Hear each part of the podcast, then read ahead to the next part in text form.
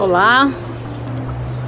O assunto de hoje são aqueles acontecimentos da vida que tiram a gente totalmente do prumo, né? Que a gente definiria como como horrível, como péssimo, né?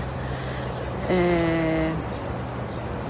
Trazer um pouco de serenidade sempre que possível nesse momento e um pouco de abertura em relação àquilo que esse impacto significa, porque na, na minha experiência, acontecimentos que foram muito impactantes para mim, que na hora eu julguei como uma tragédia, é, com o passar do tempo eu fui vendo que aquilo precisava ter acontecido.